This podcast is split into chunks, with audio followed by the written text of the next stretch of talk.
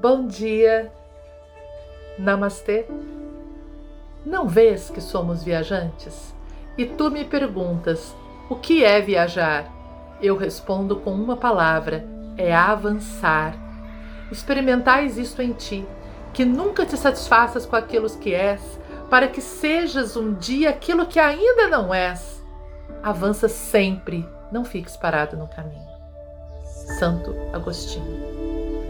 Podemos dizer isso de outra forma.